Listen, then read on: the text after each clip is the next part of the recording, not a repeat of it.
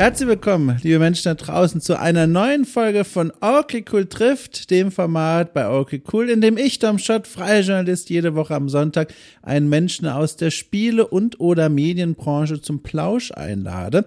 Und genauso, wie soll es anders sein, wie kann es anders sein, war es auch dieses Mal, denn dieses Mal führte mich der Weg zu Leo Schmidt und in seine und ein bisschen auch in meine Vergangenheit. Das muss ich jetzt erklären. Also folgendermaßen. Leo ist ein Freund von mir, den ich jetzt schon seit vielen Jahren kenne und der mir damals nachgefolgt ist auf meinen Job, auf meinen ersten Job in der Welt des Spieljournalismus als Redakteur bei Gamona, eine Spiele-Webseite, die ihren Sitz in Berlin hatte, die heute nicht mehr existiert und die aus verschiedenen Gründen ein wenig, äh, na, berüchtigt war, sage ich mal.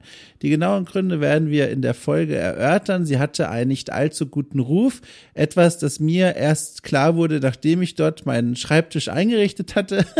ähm, aber die Zeit dort, die ich dort erlebt habe und die auch Leo nach mir und auch ein bisschen vor mir dort erlebt hat, äh, die war nicht nur schlecht. Wir haben dort auch äh, beruflich vieles ausprobieren können. Wir haben dort tolle Leute kennengelernt, äh, teilweise auch sehr gute Freunde gewonnen, äh, die uns bis heute begleiten. Also das war nicht nur eine schlechte Zeit, es war eine interessante Zeit. Das ist wohl das Zutreffendste.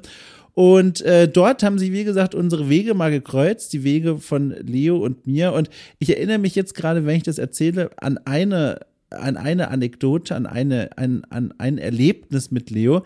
Ähm, das mir jetzt wirklich gerade in diesem Moment einfällt und das mich sehr breit grinsen lässt. Äh, ich erinnere mich an eine E3-Nacht, die wir in der Redaktion von Gamona verbracht haben. Also diejenigen, die jetzt nicht eingeweiht sind, E3, eine der größten Spielemessen äh, der Welt, zumindest noch vor ein paar Jahren. Jetzt hat die Pandemie ja äh, einiges verändert, aber jedenfalls die E3 ist und war eine Instanz und normalerweise ist dann so in der deutschen Journalismuswelt, äh, die Leute knallen sich nachts wegen der Zeitverschiebung vor ihre PCs in den Redaktionen und dann wird gemeinsam E3 geschaut, die neuesten News dann geschrieben, geguckt, welche Spiele angekündigt werden, welche Trailer man hochladen will und so weiter und so fort. Das ist immer eine ganze Menge Arbeit, aber es herrscht in den Redaktionen normalerweise auch immer eine ganz spannende Stimmung, weil es ist was Besonderes.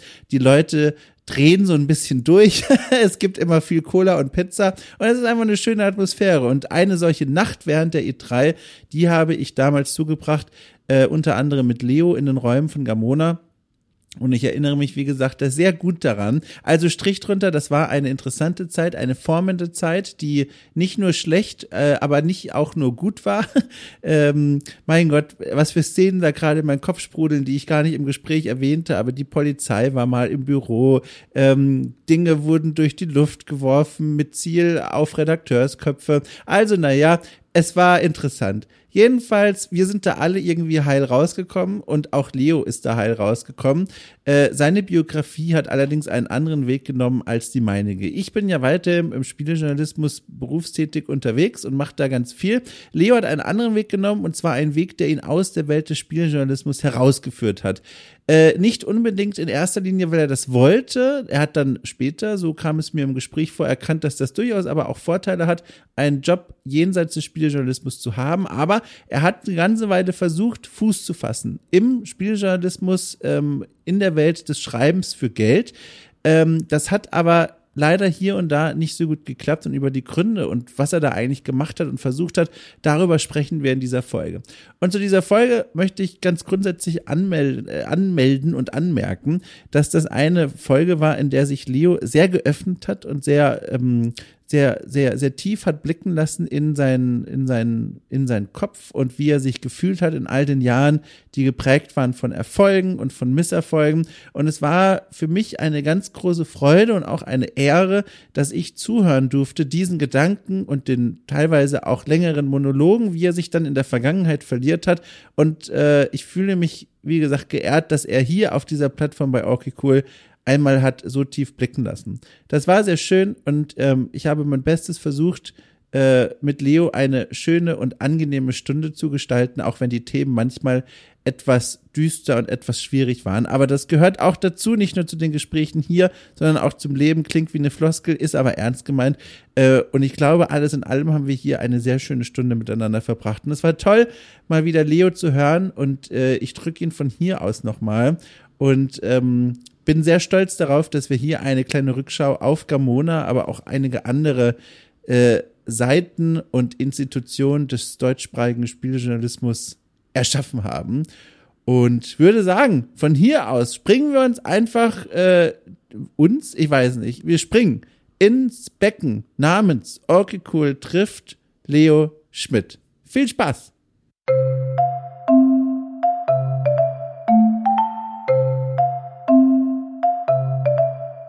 Okay, das ist auch egal, weil du musst nämlich gar nichts machen. Das ist das Schöne daran, das ist die Magie. Das nimmt jetzt hier alles auf und wenn wir durch sind, drücke ich wieder auf den roten Knopf und dann wird bei dir eine kleine Infotäfelchen erscheinen.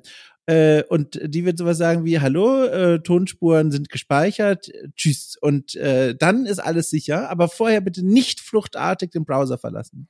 Okay, äh, hatte ich auch nicht vor. Ähm, ich guck gerade, die Ausschläge sehen auch okay aus.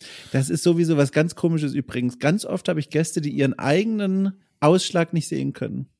Das ist, ja doch, ich, ich kann den sehen und ich, ich, ich versuch's doch. Ich bin, ich gehe schon zum Dermatologen. Es ist ich wusste es, Leo, ich wusste yes! es. Ich fühlte mich, yes! ich fühlte mich wie der Angler auf dem Boot, der die, den Köder hinausgeworfen hat ins Leo Schmitanische Meer und es, geguckt es, hat, ob angebissen wird. Und ich wusste es. Hast du es gemerkt? Ich habe sogar ja. kurz gezögert, als ja. ich Ausschlag gesagt habe. Oh. Es gibt, es gibt Billo-Witze, die müssen einfach gemacht werden. Ich sage Mut zum schlechten Witz und äh, manchmal ist er extrem offensichtlich, aber muss trotzdem trotzdem gemacht werden. Mein ich, Gott, ich hatte letztens, apropos schlechten Witz, einen Moment, da hat sich kurz der Glaube an meine eigene Welt, auf dem so die eigene Weltvorstellung fußt, fast äh, fragmentiert und aufgelöst. Nämlich, ich nehme ja schon von mir an, ich bin mindestens, also, also sagen wir etwas weniger als Durchschnitt bis durchschnittlich lustig. So, also ich bewege mich im vollgrünen Mittelfeld.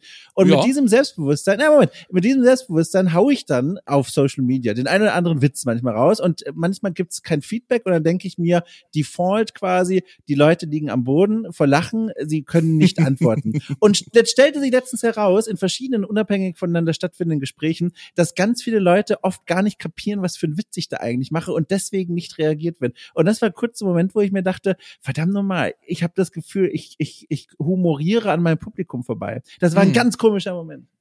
Tja, also was auch immer das mit dir macht, ne? Du kannst es, äh, man kann das, glaube ich, konstruktiv oder destruktiv auffassen, wenn man sowas erfährt.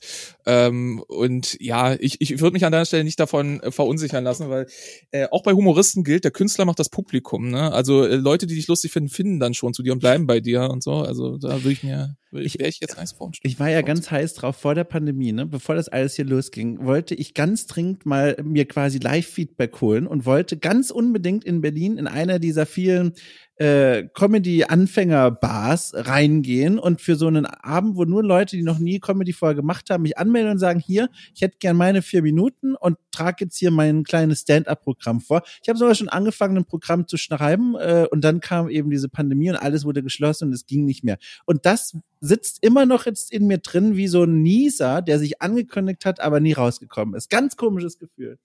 Tja, also äh, ich sag mal so, es ist ja absehbar, dass du das vielleicht in, in der Zukunft mal machen kannst. Und ja. sag mir dann, wie es gelaufen ist. Hast, hast du, ich drehe es mal um. Äh, ich kann mir vorstellen, Leo, dich auf so einer Bühne auch zu sehen. Äh, ist das eine Vorstellung, die jetzt sehr weit weg ist von dem, was dich wohlfühlen lässt? Oder könntest du dir das auch ausmalen? Oder hast du das womöglich sogar schon mal gemacht? Äh, habe ich äh, tatsächlich. Hör ich auf. bin, also äh, nein, nee, nicht, nicht, dass ich es gemacht habe. Ich habe mir Vorstellungen gemacht. Nein, nein, nein, nein, nicht, nicht, nicht. Äh, gut. Ähm, ich habe ein Freund, äh, wir haben ein bisschen Kontakt zueinander verloren oder so, der ist, ähm, ich würde am ehesten sagen, Klavierkabarettist. Oh. Also der, ähm, äh, der macht das Ganze sehr musikalisch, aber eben zwischendurch mit Sprecheinlagen und so weiter und so fort. Aber der, der ist genug in der deutschen Comedy-Szene drin, dass der eben auch mal im Quatsch Comedy Club oder früher bei Nightwash oder so, dass der da durchaus dabei war und immer noch ist. Ähm, und bei dem habe ich mir halt auch mal Feedback geholt, so in die Richtung, so du kennst, äh, hab, hab ihn gefragt, du kennst mich so als Typ oder so, könntest du vorstellen auf einer Bühne? Und er, er meinte so, ja, irgendwie schon, aber ähm, und ich glaube, damit hatte er recht. Ähm, ich glaube, ich, äh, er glaubt, ich bin kein Typ für die Bühne. Ich glaube, ich bin besser im Gespräch oder ähm, ja eben in einem Podcast-Format, wo alles ein bisschen entspannter ist. Der, ja. der Druck von der Bühne und und dieses ganze. Und äh, ich kann zum Beispiel unheimlich schlecht mit negativem Feedback umgehen, mit ja. Kritik und sowas. Das das nagt sehr an mir und ähm, teilweise sind dann meine Reaktionen, die ich daraufhin zeige, auch nicht immer die besten so also ich werde manchmal zickig oder defensiv oder sowas in die Richtung und man muss ein dickes Fell haben. Man für, für egal was man auf einer Bühne macht, wenn man äh, auf einer Bühne steht, äh, muss man ein dickes Fell haben und muss damit klarkommen, dass das nicht immer gut läuft und dass man auch mal absäuft und so. Und ich weiß nicht, ob ich das könnte. Das das ist halt schwierig. Ich finde also spannend, dass du das erzählst, weil im Hinterkopf habe ich die vielen YouTube Videos, in denen ich dich schon im Rahmen deiner spielejournalistischen Tätigkeit quasi gesehen habe, von Time to Try über natürlich auch Gamona, damals Giga und so weiter und so fort. Waren das dann alles Momente, wo du dich davor quälen musstest oder war das was, wo du gedacht hast, naja, das wird schon gut gehen. Die Kommentare werden am Ende mich umarmen und wohlfühlen lassen. Wie bist du denn da hingegangen? die, die, also die Distanz, die einem die Kamera gibt, macht einen großen Unterschied, finde ja? ich. Äh, also zwischen Live-Publikum und so. Weil ganz ehrlich, ich, wenn ich eine Sache immer ignoriert habe, dann sind es die Kommentare einfach deshalb, weil weil es mich fertig macht, ja, weil ich, wie, ich, wie ich schon gesagt habe, ne, ähm, ja. so äh, äh, negatives Feedback ist ist eine Sache, die mich die mich trifft. Ja. Und ähm, äh, ich versuche damit konstruktiv umzugehen und so, aber äh, naja, du warst auch bei Gamona, ne? Ist ja. nicht die geilste Community aller Zeiten, muss man ganz ehrlich mal sagen. Und ähm, ja, ich habe dann irgendwann aus Selbstschutzgründen habe ich beschlossen, dass ich Kommentare und so einfach auch nicht mehr lese. Aber du, auch wenn du auf einer Bühne stehst, kannst du dich halt nicht dem Publikum entziehen. Das ist ja. unbedingt der Teil dessen, was du tust. Ja. Und wenn du dann wenn du dann, was weiß ich, einen Witz erzählst oder eine Story oder eine Pointe oder sowas, und du kannst halt die Stecknadel fallen hören. Ja, ja. Äh, ja und, und dieses Feedback, ähm, ich, ich kann mir vorstellen, dass es einem unheimlich viel gibt, gerade wenn man so ein bisschen eine selbstdarstellerische Ader hat wenn dieses Feedback kommt und wenn es ne Applaus, Lacher, ha, schön, cool. Aber wenn es nicht kommt, uh, hm, ja, ich ja, genau. weiß nicht. Ich weiß nicht. Ich weiß nicht, ob ich diese, diese Tiefen aushalten würde. Ja. Oder wenn im Publikum jemand sitzt, der lustiger ist als du und der irgendeinen oh. Zwischenruf macht, der so lustig ist, dass dir kein guter äh, Return einfällt. Ich nenne das jetzt einfach mal Return, keine Ahnung, ob man das so nennt. Ähm, und das ist auch so eine Angst, die ich habe. Aber weißt du, was mir aufgefallen ist? Das ist, ich, man hört ja immer mal wieder so, ich weiß nicht, ob du diese Szene verfolgst, aber ich höre den ein oder anderen Podcaster, der im amerikanischen auch Stand-up-Comedian ist. Und ähm, die erzählen von einer Praxis, äh, die lautet quasi, man zieht die ganze Zeit durch so kleine äh, Clubs und Clubs und Häuschen und hält da sein Live-Programm und dann wird das immer so nach jedem Abend so ein bisschen verändert auf Basis dessen, wie die Leute reagiert haben auf die verschiedenen Gags und auf die Nummern und auf die Performance. Mhm. Und ihr habt da was ganz Spannendes bemerkt. Vor vielen, also in einem alten Leben, als ich nicht in einer Beziehung war und gedatet habe, da mhm. trifft man ja neue Leute, ne, und erzählt dann früher oder später die eigene Lebensgeschichte oder zumindest einzelne Kapitel davon. Ist ja klar, man muss sich ja kennenlernen. Und dann habe ich gemerkt, dass ich irgendwann bei diesen Dates angefangen habe, aus einzelnen Punkten meiner Biografie so eine Art weiß ich nicht, Performance zu machen. Also natürlich habe ich erzählt, was war und was ich studiert habe und warum ich dann dorthin gezogen bin und was dann in dieser Stadt war. Aber ich habe dann irgendwann gemerkt, dass ich bei manchen dieser Geschichten ganz natürlich aus der Biografie heraus Gags verbergen. Und dann habe ich die, je nachdem, wie es in den einzelnen Dates ankam, daran so ein bisschen gefeilt an der Art, wie mm. ich von diesen Gags erzähle und habe daran dann quasi an meinem Comedy-Programm gefeilt. Und jetzt äh, bin ich aus dieser Welt wieder raus, aus dem Dating-Leben, aber habe jetzt eine Biografie, die quasi bereit wäre für ein Stand-up. Tja, also ich meine, das ist sowas nennt man, glaube ich, einen netten Nebeneffekt, ne? Das ist irgendwie, ich habe ein bisschen oder, Angst gehabt, als ich das erzählt habe, dass ich total weird klinge, Leo. Aber ich. Nein, nein, nein, so. gar nicht, gar nicht. Nee, nee, also ich, ich, ich kann das total verstehen, weil äh, ganz ehrlich, wenn man anfängt zu daten oder wenn man in einer Datingphase oder in einer Kennenlernphase ist, dann ist auch das ist, das ist vielleicht eine Parallele dazu, wenn man auf einer Bühne steht. Das ist ja auch eine Form von, wie stelle ich mich da? Wie hm. äh, äh hinterlasse ich Eindruck und und äh, also jetzt nicht im Sinne von, ich will jemanden beeindrucken, sondern mhm. einfach, äh, wie wirke ich auf jemanden, der neu in mein Leben tritt. Vielleicht mhm. auch nur kurzzeitig oder sonst irgendwas. Und die Frage, wie projiziere ich mich nach außen und was was ist da, die ist nicht ganz unentscheidend. Und wenn wenn du da versuchst ähm, und, und auch wenn es sich jetzt nur ergeben hat bei dir sozusagen, aber mhm. wenn du da versuchst, ähm, den tatsächlichen Inhalt deines Lebens äh, mit mit einer ja mit Unterhaltung zu kombinieren und äh, gleich mal zu zeigen, hey, ich bin ein lustiger Typ und ich mache mir Gedanken und ich versuche kreativ zu wirken und bla. Ich ich finde das völlig legitim. Da musst du dich übrigens also kein bisschen schämen. Äh, mal kurz gefragt, sind wir noch off the record? Weil du off the record am Anfang gesagt hast und jetzt reden wir seit zehn Minuten oh, ähm, alte Freunde. Äh, das hätte ich auflösen sollen. Wir sind mittlerweile wir sind mittlerweile, also irgendwo beim Seit wann sind wir on the record? Tom, das muss ich wissen. irgendwo bei dem Dermatologenwitz, glaube ich, sind wir online gegangen. Ah, schlimm. ja, genau. Aber insofern erstmal Entschuldigung an alle, die zuhören. Sorry. Ja, herzlich willkommen. Man hört so Stühle rücken, Leute verlassen den Raum wieder und gehen weiter, den Blick ins Programmheftchen vertieft. Draußen ruft irgendwo jemand Taxi. ja, genau. Taxi wie in den 60ern. Ähm, eine dieser Geschichten übrigens, die ich da erzählt habe in dieser Dating-Welt, ist eine, die mir äh, ganz locker flockig eine Brücke zu dir baut. Und zwar äh, mein Weg zum Bewerbungsgespräch bei Gamona. Das war nämlich ein ganz besonderer Tag. Da war ich ganz frisch angekommen in Berlin und ich hatte mich blind beworben auf diesen Vollzeitredakteursposten bei Gamona in Berlin, ohne irgendwie Praktikum oder sowas gemacht zu haben. Ich hatte einfach keine Ahnung. Und ich weiß noch ganz genau, ich bin da hingelaufen und das ist ja in der, an der Warschauer Straße gelegen. Und diese Warschauer Straße, für alle, die es jetzt nicht geografisch vor Ort haben, das ist einfach eine lange Straße. So. Und wenn man quasi rechts in die Straße einbiegt, kann man schon ans Ende von der Warschauer Straße quasi gucken. Und dann bin ich da so durchgegangen und auf diese, auf diese Ecke der Straße zu, von der ich annahm, hier liegt wohl das Gebäude, die Redaktion, da muss ich irgendwo hin. Und dann mhm. lief ich so und äh, zu dem Zeitpunkt war ich noch so leicht tendenziell positiv gestimmt. Ich war gespannt auf das, was da jetzt kommt, fühlte mich irgendwie am Beginn eines neuen Lebensabschnitts, alles super. So. Und dann kam ich diesem Gebäude immer näher und da draußen standen schon so ein paar Gestalten und es stellte sich später heraus, darunter war zum Beispiel der Gumpi, einer der Redakteure später, die kannte ich natürlich alle noch nicht und die standen da und, und guckten so ins Leere und rauchten. Und das sah, das hatte so eine, so eine Anmutung wie früher in der Schule, wenn du auf den Kreis der Coolen zugegangen bist, um dich dazu zu stellen, aber du schon gemerkt hast, die Körperhaltung und das ganze Gehabe, das ist was, wo du bisschen, weiß ich nicht, du traust dich nicht mehr so richtig. Und ich fühlte mich da so ein bisschen abgeblockt, ohne dass die es wollten, aber es war so meine Wahrnehmung. Und je näher ich denen kam, desto mehr manifestierte sich ein Gedanke in mir, der etwa so lautete, du kannst so einfach weiterlaufen. Du musst da jetzt nicht einbiegen. Du, du, kannst die einfach ignorieren und quasi einfach nicht zum Bewerbungsgespräch gehen. Und dann war ich in mir am Kämpfen und habe mir gedacht, gehe ich da jetzt rein und gehe ich da nicht rein?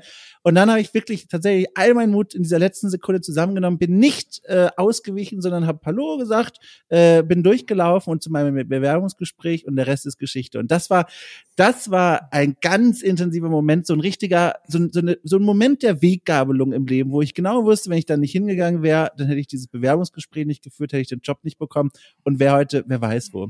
Das war ein intensiver Moment, Leo, und das ist die Grundlage meiner Frage an dich. Wie sah dein Weg eigentlich zu Gamona aus? Wie bist du da gelandet? Okay, also da muss ich erstmal anfangen mit der Verzweiflung, die davor entstanden sein musste, damit ich äh, zu Gamona wollte. Ja. Und das könnte man als Witz auffassen, aber es ist tatsächlich, äh, es ist tatsächlich nicht so. Also mh, hm, äh, ich, ich, ich will jetzt nicht Charles Dickens mäßig anfangen mit, ich wurde geboren, ich wuchs auf und äh, nicht zu viel Vorgeschichte. Aber ähm, ich fing im Herbst, ne, ja, nee, im Sommer, schon im Sommer. Im Sommer 2009 bei Gamona als Praktikant an. Und als kleine Vorgeschichte war es einfach so, ich war furchtbar depressiv. Mhm. Ähm, also, nee, ich, ich muss mich nochmal korrigieren. Es war nicht im Sommer, es war, es war eher im Herbst, es war eher gegen Ende des Jahres. Ähm, ich war furchtbar depressiv 2009. Und zwar so depressiv, dass ich eines Sommermorgens aufgewacht bin. Ich habe noch bei meinen Eltern gewohnt und äh, und gesagt habe, okay, wenn ich mir heute nicht Hilfe suche, dann weiß ich wirklich nicht, wie ich morgen weitermachen soll. Mhm. Und habe im Sommer 2009 mit, ähm, ich bin einfach zur äh, hier in Berlin zur äh, psychotherapeutischen Klinik der Charité gegangen mhm. äh, in den Flügel und habe gesagt, ähm, hallo, ich brauche Hilfe. Und wie es der Zufall so wollte, hatte die Charité damals gerade eine mh, hm, ja Studie, in der es darum ging, ob man klinische Depression, also äh, wirklich Wald- und Wiesendepression sozusagen, mhm. mit ähm, Lithium beziehungsweise Lithiumpräparaten äh, behandeln kann. Mhm. Für diejenigen, die nicht eingeweiht sind, Lithiumpräparate werden normalerweise eigentlich eher benutzt, um bipolare Störungen zu therapieren. Und damals war es halt, also es war ähm, es war einfach eine reine Medikamentensache, ne, äh, mit so paar begleitenden Gesprächen, aber die Gespräche, da ging es eher darum, geht's ihnen körperlich gut und wie welche welche Wirkungen hat äh, das äh, das Psychopharmakum, was wir ihnen gegeben haben, auf sie. Und die Sache ist die, natürlich weiß man es nicht. Es kann sein, dass ich in der Kontrollgruppe war und das Placebo hatte. Es kann sein, dass äh, alles, was ich weiß, ist, es hat wahnsinnig gut funktioniert. Mhm. Dieses Präparat hat, also ähm, wenn man mal, wenn man Erfahrung hat mit mit Antidepressiva, ne, so trizyklische Serotonin-Wiederaufnahmehämmer, solche Sachen, dann ähm, weiß man, also ich will das nicht über einen Kamm scheren, das geht bestimmt vielen Leuten auch anders, aber in dem Fall war es halt so, ähm, es war nicht wie diese Medikamente, sondern es war wirklich, als ob ich genau derselbe, die, genau dieselbe Person wäre, bis darauf, dass die Depression komplett ausgeknipst war. Ja. Ich habe mich nicht scheiße gefühlt, ich hatte Energie, ich, ich, es war, es war wundervoll. Und diese energetische Phase habe ich genutzt, um mein damals sehr arbeitsloses Leben ein bisschen in den Griff zu kriegen. Und, mhm. äh, und sobald ich diese Energiegeschäfte hatte, dachte ich mir, ich wollte immer schreiben. Ich möchte einen Beruf, in dem ich schreiben kann. Und ähm, was liegt näher als eins seiner Haupthobbys, also eigentlich das Haupthobby, zum Beruf zu machen. Und so kam ich, kam es, dass ich geguckt habe, gibt es irgendwo im, im Berliner Spielejournalismus mhm. irgendwas, wo ich vielleicht quer rein kann. Und Gamona hatte eine Anzeige geschaltet. Ich habe ähm, hab mich darauf beworben, bin dorthin gegangen. Ähm, alle waren super freundlich. Ich war extrem nervös. Wenn ich extrem nervös bin, rede ich noch mehr und noch schneller und noch dümmeres Zeug als ohnehin schon. bin dorthin gegangen, hab, ähm, ne, hab mit denen gequatscht. Die hatten zu dem Zeitpunkt noch einen anderen Kandidaten für das Praktikum. Und ich habe einen so schlechten Eindruck hinterlassen, dass mich niemand dort haben wollte. Sehr gut. Das, das hat man mir natürlich nicht dort vor Ort gesagt, aber ja. das habe ich später rausgefunden. Oh. Es war dann halt so, ähm, kurze Zeit später ähm, habe ich Absage bekommen von Gamona mhm. für mein Praktikum. Und ich einfach nur, weil ich äh, auf Teufel komm raus irgendwie den Fuß in die Tür kriegen wollte, habe gesagt, okay, finde ich sehr schade und habe so fast beiläufig erwähnt, nebenbei gesagt, ich würde es auch umsonst machen. Und was ich nicht wusste, war, dass hinter den Kulissen der andere Kandidat, für den sie sich eigentlich entschieden hatten, abgesprungen war. Oh, und nein. so bin ich zu Gamona gekommen. Also ein unbezahltes Praktikum? Ähm, ja, bis sie dann nach drei Monaten oder so, äh, also sie haben sich das am Anfang angeguckt und als sie dann festgestellt haben, oh, erstens, wir mögen ihn eigentlich doch ganz gerne, jetzt nachdem der erste Eindruck abgeklungen ist.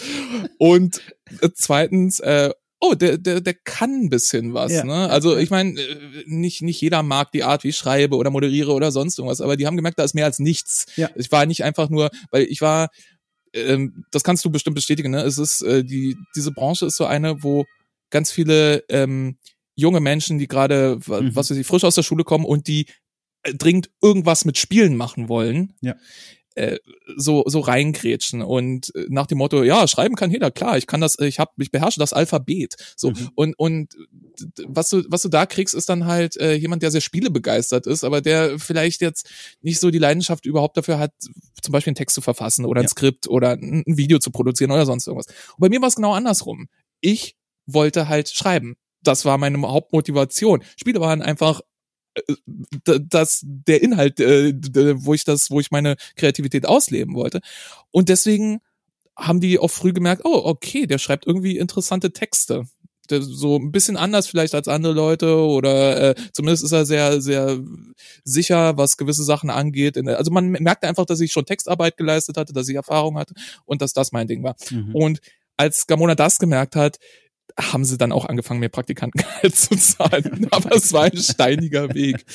Ja, und so bin ich bei Gamona gelandet, eine, äh, eine Plattform, für die ich, du vielleicht auch, äh, ja, noch Jahre später verspottet wurde. Ja, genau. Dazu kommen wir gleich. Vorher muss ich nämlich noch was kurz zwischenschieben, weil das weiß ich auch nicht. Hast du, oder hast du die noch für andere Redaktionen, bei anderen Redaktionen beworben? Weil in Berlin sind ja auch damals schon noch andere gewesen. Hier Giga ist, glaube ich, doch schon damals auch dort gewesen. Spieletipps. Waren die jemals im Visier von dir gelandet? Also Giga war damals noch eine sehr andere Nummer. Giga. Ah, ist ja erst wieder, ähm, ist, ist ein paar Jahre später wieder später, hochgekommen, okay. so mhm. mit der mit der äh, Generation von David Hein oder äh, Thomas äh, oder ne, also ja, ja. Äh, Äh, Robin Schweiger stieg, äh, stieß dann ein bisschen später dazu und so. Äh, also Giga, Giga ging ein bisschen später los. Ähm, mhm. Es gab natürlich andere in Berlin, äh, aber damit hätte ich mich beschäftigt, wenn Gamona nicht geklappt hätte. Verstehe. Gamona war tatsächlich das erste, was ich versucht habe und auf diesem sehr steinigen und äh, selbsterniedrigenden Weg, den ich da gewählt habe, hat's ja irgendwie geklappt. Und ja, so, so hatte ich dann den Fuß in der Tür bei dieser Branche.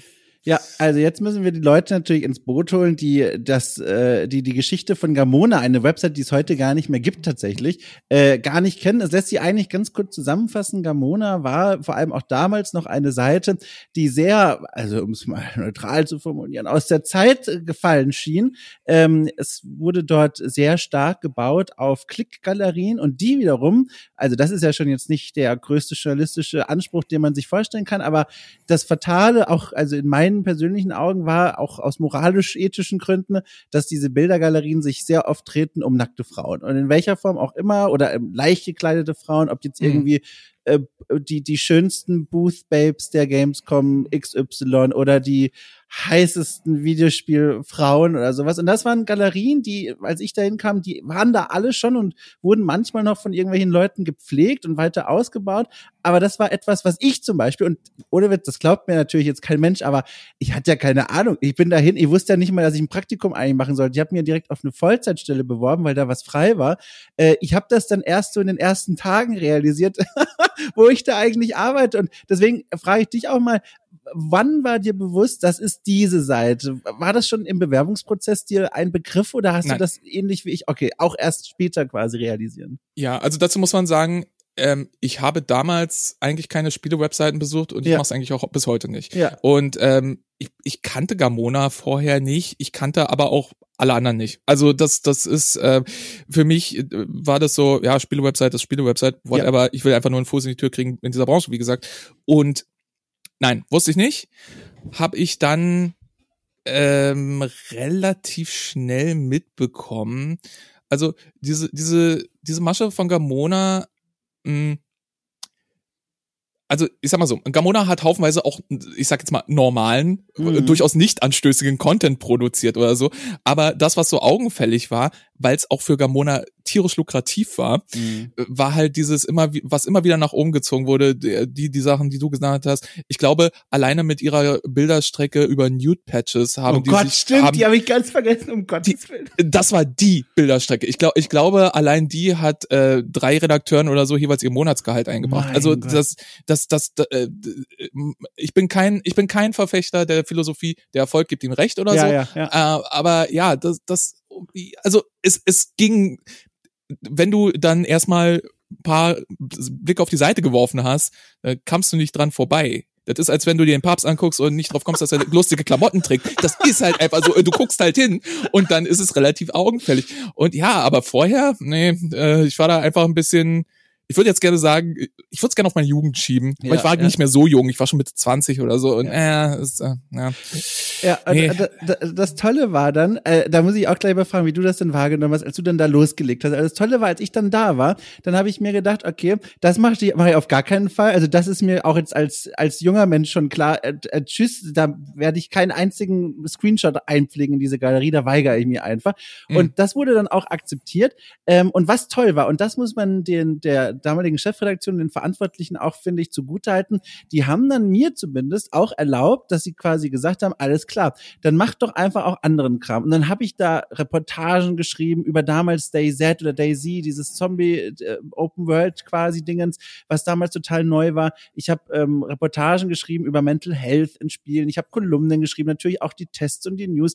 Und dass das dann in Anführungszeichen erlaubt wurde, man gesagt hat, okay, der will nicht, dann dann dann macht er halt einfach anderen Kram, der auch auch cool war. Das fand ich dann wiederum toll. Aber mein eigentlich damals erklärtes Ziel, so tolle Reportagen und Kolumnen, keine Ahnung, zu schreiben, dass man diese Klickgalerien gar nicht mehr braucht und die quasi abgeschafft werden, das mhm. war wiederum sehr jung naiv. Also da, also da hätte ich mir klar sein sollen, das wird niemals funktionieren, die Nude-Patches von Platz eins zu stoßen. Nee, nee, das, das, das sicherlich nicht. Nee, aber meine Erfahrung deckt sich da vollkommen mit ja. deiner. Also äh, überhaupt muss ich sagen, also äh, das ist natürlich für die Leser oder die Konsumenten damals oder jetzt auch, wenn wir im Nachhinein schildern, wie Gamona war, mhm. ist das natürlich irrelevant. Aber ich fand Gamona menschlich immer eigentlich ganz toll. Mhm. Natürlich gab's hier und da äh, so, so Sachen, aber gerade die anderen Redakteure äh, auf Augenhöhe und natürlich auch die Editors und so weiter und so fort, äh, das ist ein Ort, an dem ich mich, also als ich da als Praktikant gearbeitet habe, habe ich mich äh, schon recht gut gefühlt. David Hein war damals Kinoressortleiter, ähm,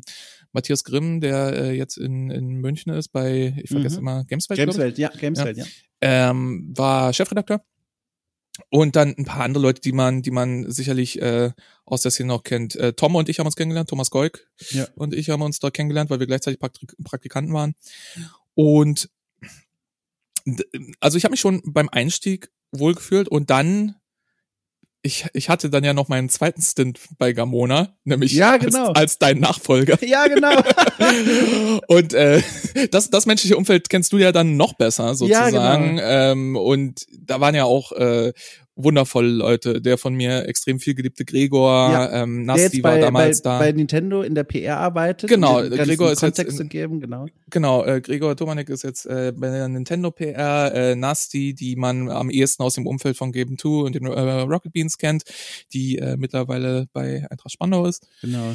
Ähm, war damals Video-Editor und ähm, wundervolle Leute. Äh, Tom Hinsberger hat äh, mhm. so der war der Content-Chef und so. Also äh, Gumpi war da, ja. äh, der glaube ich mittlerweile mehr so freie Sachen macht und so. Ja.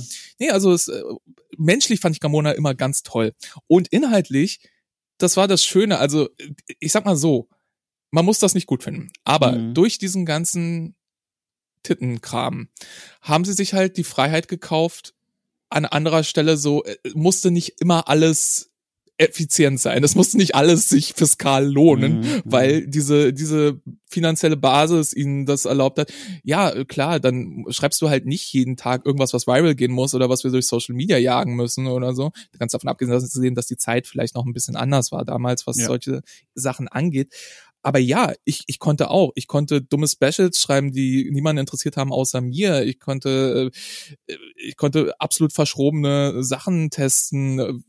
Irgendwann, irgendwann Tom Hinsberger hat mir, hat sich, glaube ich, irgendwann Sport daraus gemacht, mir die seltsamsten Spiele zu geben, die ihm auf, eingefallen sind, weil er gemerkt hat, je komischer das Spiel ist, umso, umso alberner ist der Text, den ich dazu mhm, schreibe. Mhm. Aber alles war halt super nischig und ähm, ja, also, also so gesehen war es ein schönes Arbeitsumfeld. Ich habe allerdings auch immer nach außen hin klar gemacht, ich meine, es ist, als ob du für die Bildzeitung schreibst, ne? Du musst dir dann mm. eben mhm. Sachen gefallen lassen. Und ich habe nach außen hin immer, wenn solche Witze kamen, habe ich immer gesagt, ja, ich verstehe, dass diese Witze kommen. Lass mich aber bitte betonen, ich war damit nicht einverstanden. Ja, ja. Die, eigentlich alle Redakteure, mit denen ich geredet habe, waren damit nicht einverstanden. Wir konnten aber auch de facto nichts dran drehen. Ja. Also ich wüsste nicht, was wir da hätten. Dann, dann musst du wirklich aufhören, da zu arbeiten, wenn es ein zu großes Problem ist, du musst woanders arbeiten. Und für die damalige Verhältnisse war es für mich okay. Ja. Nach diesem Praktikum warst du dann auch noch Redakteur oder bist du dann wieder gegangen? Nein, äh, Gamona war damals eine Praktikantenklitsche. Äh, ah. Wenn ein Praktikum vorbei war, haben sie sich den nächsten geholt. Und ich war dann, ich würde gerne sagen, ich war freier Redakteur. Aber äh, die Sache ist die, ich habe es nie geschafft, mich als freier Redakteur finanziell so auf die Füße zu stellen, dass das auch nur ansatzweise gereicht hätte. Mhm. Ich glaube, das geht den meisten so. Die meisten haben irgendwie noch ein Standbein oder so. Und ja, nee, danach bin ich äh, rumgegurkt, hab, ich habe viel für Gamona geschrieben damals und nebenbei immer mal hier und da. Ich habe für äh, André Peschkes Magazin, damals Game Reactor war das, habe ich äh, äh, was geschrieben. Ähm, ich habe äh, hier und da mal, ich glaube bei Gameswelt waren auch ein paar Sachen dabei mhm. mhm. oder ähm, äh, irgendwann nach ein paar Jahren mal bei der WASD hier oder da ein Text oder so eine Sachen.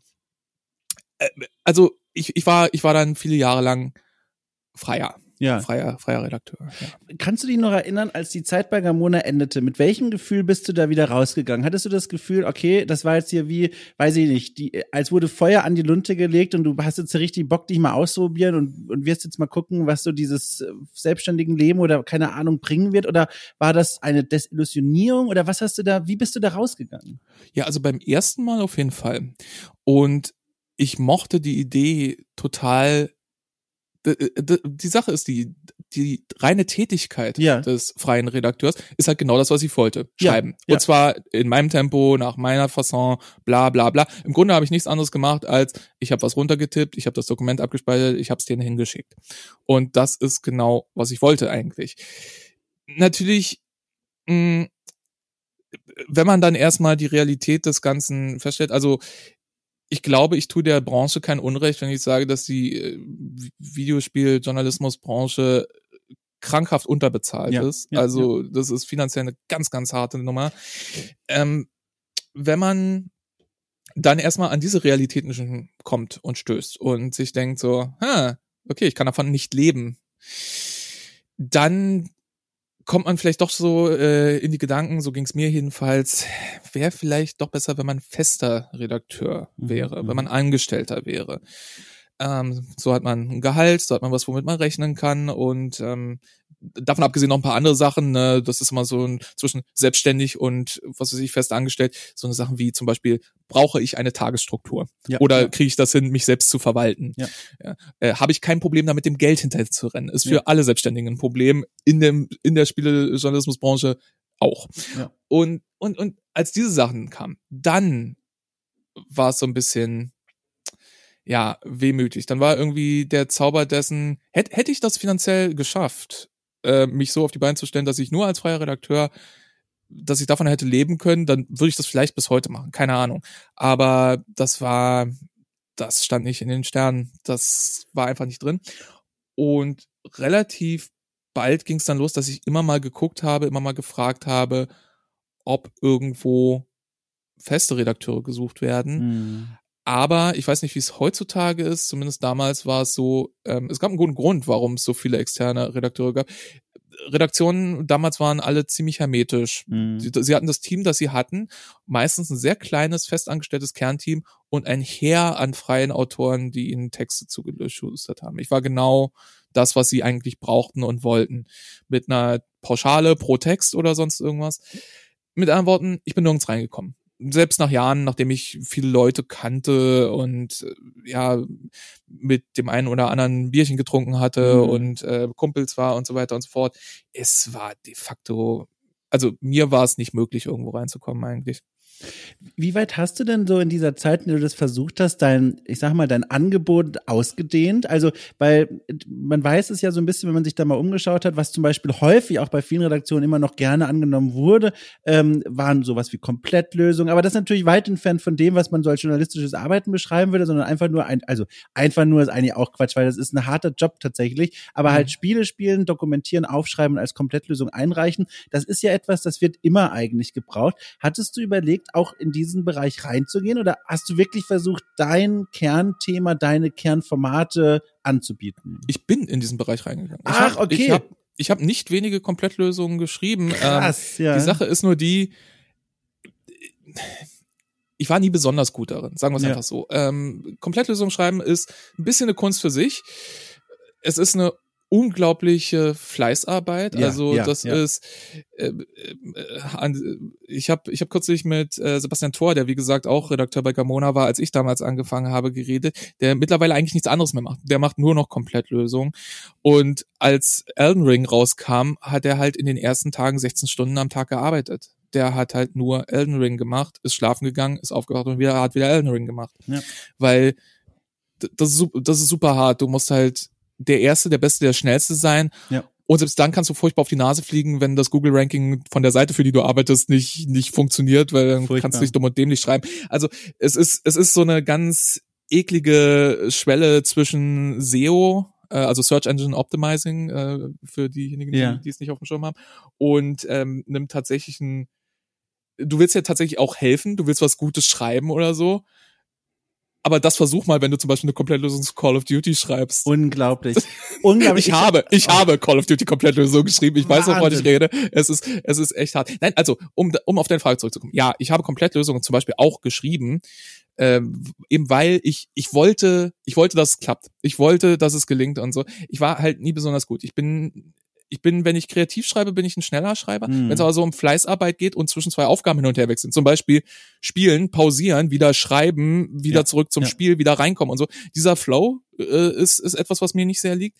Und ähm, ja, also ich bin nicht, ich bin nicht effektiv, effizient genug für für Komplettlösungen aber ich habe auch das gemacht, klar. Und ähm, ja, was man halt noch so machen kann im spielejournalistischen Betreib, halt äh, so Tipps und Tricks, vielleicht mal hier, ähm, hier oder da ein Außenreportageangebot. Mhm. Ich habe hier und da mal eine Filmrezension gemacht, ne, mal auch mal inhaltlich ein bisschen breiter werden und so. Also Filmrezensionen äh, mag ich mittlerweile auch sehr, sehr gerne. Ich äh, habe dann, nachdem ich mit Spielejournalismus aufgehört habe, habe ich äh, immer mal wieder Filmrezensionen gemacht, weil ich das zum Beispiel, das ist eine irgendwie sehr ähnliche, aber doch wieder ganz andere Arbeit, die ja. ich auch sehr genieße. Und ja, ich habe es versucht, unnötig zu sagen, dass es nicht geklappt hat, denn ja, ich bin nicht mehr in der Branche. Ja, da, da, habe ich später auch noch eine Frage. Aber was du mit Komplettlösung erzählst, ich bin da ganz bei dir. Ich habe äh, für Gamona damals, als ich dann noch festangestellt war, habe ich die Komplettlösung zu Dragon Age Inquisition geschrieben und da bin ich auch durchgedreht. Also da habe ich auch gemerkt, das ist ein völlig anderes Handwerk als das, was ich mache und gerne mache und gut mache. Also größten Respekt ohne Witz an alle, die das machen und gemacht haben, aber es ist auch genau wie bei dir überhaupt nicht mein Ding. Bin da im, im Kopf richtig dran kaputt gegangen. Also ja. ein, ein Open-World-Rollenspiel komplett lösen. Äh, Leute, ich, ich drehe durch, ja. Ja, das ist, äh, bevor, bevor wir das Thema Komplettlösung verlassen, wollte ich noch eines sagen. Mich hat äh, kürzlich mein äh, äh, bekannter, guter Freund Dopsy sehr gequält, indem er eine alte, äh, eben meine Call of Duty, es war, es, weißt du, welcher Call of Duty Teil es war? Es war Ghosts, auch noch der schlechteste von allen. äh, der, wo, wo, der, das ist der mit der, ich glaube, es ist der mit der Fisch-KI. Es ist auf jeden Fall der, wo man den Schäferhund spielen kann. Und äh, es ist eine Call of Duty Komplettung ist das Dümmste, was man machen kann. Und der hat die rausgesucht und hat sie mir laut vorgelesen. Ich oh, hasse oh, ihn so Willen. sehr. Es ist so, es ist so cringe. Du, es zieht sich dir alles zusammen, wenn du hörst, was du da für einen Schluss geschrieben hast. Ja, das ist einfach naja. schlimm. Ja, ja. ja, nee, ähm, ja, also auch von mir äh, größten Respekt, weil es ist wirklich eine Hammerarbeit. Es ja. kann sich allerdings durchaus lohnen. Komplettlösungen werden äh, teilweise nicht schlecht bezahlt ja. von den Seiten. Es kommt immer ein bisschen drauf an, welche Seite und was für eine Lösung. Ähm, und äh, da wir vorhin das Thema VG Wort hatten, ne, mhm. äh, Komplettlösung, wenn du da damit auf einer Seite bist, die sich gut äh, machen kann, ja, liefer mal so eine Komplettlösung ab, wo 800 Seiten dann sind, die alle VG Wort relevant sind. Das ja. ist schon nicht schlecht. Ja, das stimmt. Das muss man erstmal hinkriegen. Aber äh, genau, auch damit verwandt noch die Frage aus dieser Phase deines Lebens, was ich mich auch frage, ist, hast du überlegt in dieser Zeit oder hast du es auch versucht, anderen äh, Menschen deine Ideen zu pitchen, außerhalb der Spiele-Fachpresse, also sowas wie Spiegel Online, Zeit Online? Ich kann mir vorstellen, die Hürde ist eine relativ große, weil es sind ja sehr große Namen und gerade wenn man vielleicht noch frisch in der Branche drin ist, denkt man sich, um Gottes Willen, da pitche ich doch jetzt keine Ideen. Andererseits, vielleicht weiß man das zu dem Zeitpunkt noch nicht, aber es stellte sich dann heraus, auch für mich, die Zahlen tendenziell auch schon etwas besser als die Fachpresse. War das ein Weg, den du versucht hast zu gehen? Mm, ich muss ganz ehrlich zugeben, ich habe extrem lange gebraucht, bis mir überhaupt in den Sinn gekommen wäre, ja. dass diese diese Art von Medium überhaupt dieses Thema bedient. Ja. Ich, habe irgendwann irgendwann habe ich Leute kennengelernt wie Dennis Kogel oder so, die die durchaus sowas machen, mhm. also ne oder äh, die ähm, im, im Rundfunk oder im Print oder sowas, also jetzt nicht im spezialisierten Games Print, sondern ja. halt irgendwie eben, was du gesagt hast, äh, bei Magazinen oder so äh, Games-Themen machen ich glaube, das ist bei mir erst passiert zu einem Zeitpunkt, als ich schon ein bisschen desillusioniert war oder so. Mhm, und mhm. ähm, nee, ich, ich, ich glaube nie, dass ich da ein, ich glaube nicht, dass ich da jemals einen, einen richtigen Anlauf gewagt habe. Rückblickend betrachtet, hätte ich es vielleicht probieren sollen, weil was hat man zu verlieren, ne? Ja, Aber ja. nee, ich glaube, ich habe mich eher wirklich versucht, darauf zu konzentrieren, irgendwo fest unterzukommen. Was muss man mir lassen, irgendwann ja tatsächlich auch geklappt hat. Es hat halt bloß Jahre gedauert. Aber naja, ich, auf der anderen Seite will ich dann die Erfahrungen, ich will nicht alle Erfahrungen der Branche missen und eigentlich bin ich mit meinem Weg schon ganz zufrieden. Ja, aber das ist doch schön. Guck mal, das kann man doch schon mal festhalten und einrahmen. Ohne Witz, wer kann das schon von sich sagen, sowas aussprechen zu können? Das ist doch schon mal cool. Das freut mich mhm. doch. Das ist doch geil. Äh, apropos Freund, das war übrigens ein Gefühl, das ich hatte, als ich festgestellt hatte, dass du mein Nachfolger bei Gamona wirst. Oh. Weil das war nämlich dann, da muss ich nämlich auch nochmal nachfragen, weil das war ja auch eine ganz heiße, lustige Phase. Ich bin dann weg von Gamona und du kamst dann als Redakteur wieder nach. Jetzt, wie hat sich das denn für dich angefühlt? Jetzt nicht in Bezug auf mich, sondern in Bezug darauf, zu Gamona zurückzukehren, dieses Mal als Redakteur. Was, wie war die Gefühlswelt? Mhm. Also erstmal war die Situation ein bisschen besonders, weil ich habe am selben Tag ist Gregor, Gregor Tomanek, damals ja. äh, Chefredakteur äh, von Gamona, auf mich zugekommen äh, und hat gesagt, du, hör mal, Dom hört bei uns auf. Wir würden die Stelle gerne besetzen, du bist mein erster Kandidat. So. Und das war einerseits toll, auf der anderen Seite, es war viel Zeit ins Land gestrichen. Also wie gesagt, 2009 habe ich als Praktikant angefangen. Wann habe ich dich abgelöst? 2015? 14? 14, 14 glaube ich. 14, 14, ja. 14. Ja, also äh, einige Jahre waren vergangen und so weiter und so fort. Ähm, Gamona war, ich meine, jetzt nicht unbedingt contentmäßig, teilweise contentmäßig, ähm, aber vor allem auch, was die, ja, das Personal angeht und so, ein ganz anderes Biest als damals, als ja. ich angefangen hatte. Und ich mochte Gregor unheimlich gerne, ich mochte Gumpi, den ich seit Jahren kannte, wie gesagt, Nasti war da, die mochte ich sehr gerne. Und die, die ich nicht kannte, habe ich irgendwie auch sehr schätzen gelernt. Die Sache ist die, am selben Tag, an dem Gregor mir gesagt hat, du hörst auf oder so, hat mir Giga ein Angebot für einen festen Job gegeben. Ach. Und da saß ich nun, jahrelang versucht, in die Branche zu kommen. Und dann bieten einem zwei Redaktionen am selben oh, Tag nein. Redakteursposten an. Und ich hatte mit Giga zum Zeitpunkt schon öfter und lange gearbeitet. Allerdings eben auch oft und lange genug, also so mehr in der Funktion fester Freier. Ja, ja. Oft und lang genug, um zu wissen, dass auch da menschlich ganz viel war, was ich mochte und so. Und sicherlich auch inhaltlich, aber eben auch so ein paar gewisse Eigenheiten an Giga ähm, auf der Geschäftsführungsebene, also was geschäftliche Entscheidungen anging bei Giga und so, die mir halt überhaupt nicht in Kram passen. Mhm. Und insofern fiel mir die äh, Entscheidung ziemlich leicht und es war für mich durchaus eine Freude. Ich, ich, also natürlich immer so ein bisschen mit, ja, schön wieder zum Tittenmagazin zurück, aber, äh, aber ich kann nicht leugnen, dass ich auch, also die Aussicht, die Aussicht darauf, dass ich vielleicht jetzt diesen Job, den ich schon so lange versuche und nicht so richtig mhm, hinbekomme mhm. auf der ja reinen Lebenserhaltungsebene sozusagen, mhm. dass ich den jetzt vielleicht ausüben könnte mit Stabilität, mhm. wo ich mhm. mir nicht jeden Tag äh, Gedanken machen muss, so muss ich zum Jobcenter rennen, kann ich mhm. meine Miete bezahlen, kann ich essen, bla bla bla das zu machen, das noch in einem Umfeld, von dem ich jetzt schon geahnt habe, oder es hat sich auch sehr schnell bestätigt, dass es so ist, äh, dass es, dass es mir menschlich sehr viel geben würde oder so. Mhm.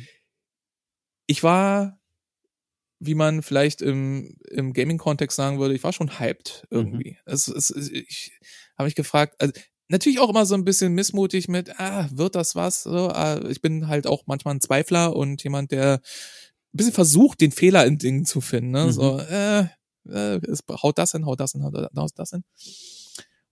Aber ich habe mich sehr gefreut. Ich, ich, ich möchte ehrlich gesagt nicht sagen, wie viel ich dann nach diesen vielen Jahren, die ich in der Branche schon war, bei Gamona als Gehalt bekommen habe. Oh Gott. Weil ja. es, es ist immer noch lächerlich wenig. Ja, ja. Und ähm, im Nachhinein hat äh, Tom Hinsberger äh, hat mir dann gesagt, du hättest ruhig ein bisschen höher rangehen können mhm. in, den, in den Verhandlungen, in den ersten Gesprächen. Aber das war mir ziemlich egal. Ich wollte einfach nur, ich wollte da einfach nur rein und für mich hat das Geld gereicht und ja, also für, für mich, für mich war das schön. Wir beide kannten uns zu dem Zeitpunkt zwar, aber nicht so gut. Nee, nicht so gut. Aber ich habe voller Interesse, das weiß ich noch, da saß ich ja dann bei meiner nächsten Station bei Games Pilot, äh, saß ich dann am Schreibtisch und habe voller Begeisterung die Videos gesehen, die du dann da eine ganze Zeit lang produziert hast, gemeinsam mit Nasti und mit Gregor. Verschiedene Formate, immer so ein bisschen Comedy auch. Ich erinnere mich an einen Beitrag zu Hotline Miami, glaube ich. Also Wahnsinn, wo du in verschiedene Kostümchen gerutscht bist. Äh, also vor allem, also äh, wirklich, weißt du das noch? Hast du das oder ja. ist das äh, genau? Äh, und äh, und das dann auch noch mit einfachsten Mitteln, weil da gab es ja auch eigentlich keine richtige Abteilung bei Gamona für und das haben wir damals ja vorher auch schon ein bisschen ausprobiert. Das fand ich richtig toll. Ähm, aber was ich noch mal fragen wollte, nachhaken wollte, warum dann dann doch die Entscheidung für Gamona und nicht für Giga? Also du hast ja schon beschrieben, bei beiden gab es Leute, die du gerne mochtest. Du hättest dir jetzt bei beiden vorstellen können. Mit Giga hast du auch eine Zeit lang zusammengearbeitet schon vorher. Warum trotzdem Gamona? Hm. Ich sag mal so, ähm, Giga hatte damals schon Tendenzen, die, das ist jetzt ein bisschen Foreshadowing für später, die äh, mir später nochmal begegnen würden. Ah. Ähm, äh, es, äh, also äh, bei Giga war es keine inhaltliche Sache sozusagen, ähm, sondern es war mehr so, Giga wurde wiederbelebt eben in dieser Generation, wo dann ähm, David und, mhm. und äh, Tobi Heidemann und Mats äh, kam dann dazu und Amelie kam damals dazu und ähm, und Tom natürlich und Robin. In dieser Generation, in der es wiederbelebt wurde, das ist alles passiert ähm, mit einer Geschäftsführung, die es, es gibt so eine Art von Pseudo-Startup von jungen BWLern, die irgendwie, äh, mhm. die wittern, wittern da, äh, ne, dass da geschäftlich was ist. Mhm. Und die wollen das dann eben aber auch auf eine bestimmte Art führen. Sehr, und ich würde vielleicht sagen, zu profitorientiert. Mhm, mhm, ähm, ich glaube, ich tue Giga kein Unrecht, wenn ich sage, dass Giga heutzutage eine SEO-Klitsche ist. Mhm. Und der Keim dessen war damals schon da. Hm. Das ist halt dieses, ähm, man, damals hat man Giga noch äh, gestattet, ähm, ein Gaming-Magazin zu sein. Aber es war schon alles so, also es, es fiel unironisch der Satz, macht mal was Virales. Ja, ja, ja. So. Mhm. Und das sind so, ich finde, das sind fundamentale Missverständnisse dessen, wie gewisse Sachen funktionieren. Und selbst wenn man sagt, ja, es ist halt ein Business. Es muss sich halt lohnen. Also, ne, die Gehälter müssen bezahlt werden und natürlich wollen die Chefs auch, dass das profitabel ist und sie wollen das Geld da rausholen und so weiter und so fort. Ja, ja, ja. Aber äh, je nachdem, welche Maßnahmen konkret ergriffen werden, und damals ging es tatsächlich noch, später wurde es dann tatsächlich viel schlimmer, finde ich. Mhm. Ähm, irgendwann fangen, fangen solche Leute an, dir vorzurechnen, wie viel du wert bist. Mhm, in, mhm. in Dollar und Cent oder ja, in Euro genau. und Cent bei uns. Solche Gespräche hatte ich übrigens auch da furchtbar. Man fühlt sich so komisch. Es ist so schlimm. Ja, und, und das, ich habe mich so unwohl gefühlt bei sowas. Ja. Und, und furchtbar. Das ist tatsächlich eine Sache, die auch, und da muss man dann eben auch sagen, ne, äh, in gewisser Weise äh, ist, ist Giga hier der, der Viktor dieser ganzen Sache. Mhm. Bei Gamona war das halt nicht so. Was aber auch der Grund dafür ist, dass Gamona nach nachdem ich da war, das liegt nicht an mir, aber es war zufälligerweise so, nachdem ich da war, nicht mehr sehr lange unabhängig existieren konnte. Ja.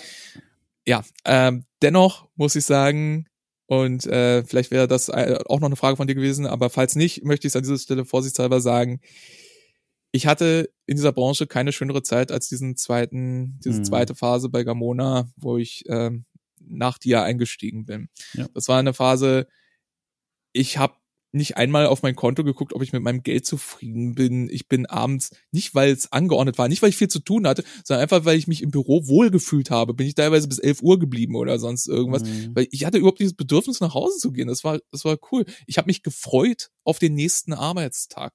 Das ist etwas, was ich woanders im Arbeitsleben, glaube ich, nie wieder hatte.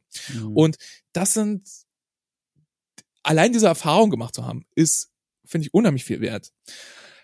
Leider nur, ja, es, es war nicht von Dauer.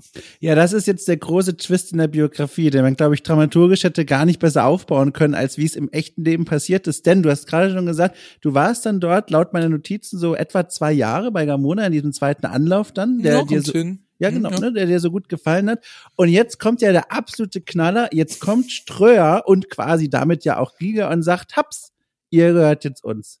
Das mhm kannst du mal nacherzählen? Wir sind jetzt, ähm, ich glaube, im Januar 2016. Wie sah das von deiner Perspektive aus? Wo, tauchten plötzlich eines Tages immer mehr Gigawimpelchen auf deinem Schreibtisch auf? Oder wie sah diese, wie sah diese Übernahme aus? Wie hast du das mitbekommen? Ich kann dir wortwörtlich sagen, wie das, äh, wie das aus meiner Perspektive ja. sah, aussah, weil ähm, die ganze Sache war in einer morgendlichen Konferenz. Äh, wir hatten, ne, es ist üblich, morgens äh, Redaktionskonferenzen ja. zu haben, machen nicht alle, aber die meisten irgendwie. Und wir saßen halt als Redaktion zusammen. Ne? Äh, Tom Hinsberger saß am Ende des Tisches und neben mir saßen Nasti und Gregor und ähm, Bianca, unsere unsere ähm, MMO-Expertin mhm. äh, damals und so. Ja, und dann hieß es, ja, wir gehören jetzt zu Streu Media Brands. Die haben was gekauft.